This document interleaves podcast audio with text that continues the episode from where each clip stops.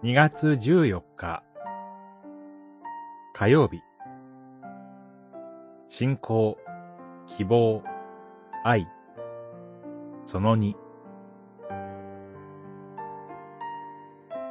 神の三大賜物。その2希望。コリントの信徒への手紙1、13章。それゆえ、信仰と希望と愛。この三つはいつまでも残る。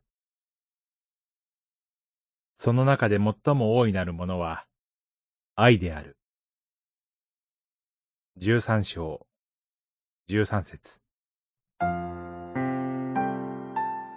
神の三つの大きな賜物、信仰と希望と愛のうち、今日は希望について思い巡らしましょう。希望は精霊によって主イエス・キリストに結ばれて与えられる賜物であり、神への信仰、つまり信頼に基づくものです。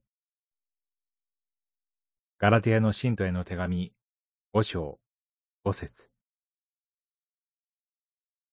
ところで、希望は国語辞典によると、未来に望みをかけることです。岩波国語辞典。しかし、私たちキリスト者の場合は、未来ではなく、神に望みをかけることです。そして、私たちの希望は、何よりも主イエスが、父なる神にかけておられる望みであり、期待です。主イエスは、父なる神に絶大な信頼を寄せ、神に大いに期待して、恥をも厭わないで、十字架の死を忍耐されて復活なさり、神の玉座の右におつきになりました。ヘブライ人への手紙、十二章、二節。私たちの信仰による希望は、この復活の主イエスにかける望みであり、期待ともなります。十字架の死からの復活によって、死の力を打ち破られ、永遠の命に復活なさった主イエスに結ばれるならば、私たちの復活も確実です。私たちの復活は、主イエスにおいてすでに実現しています。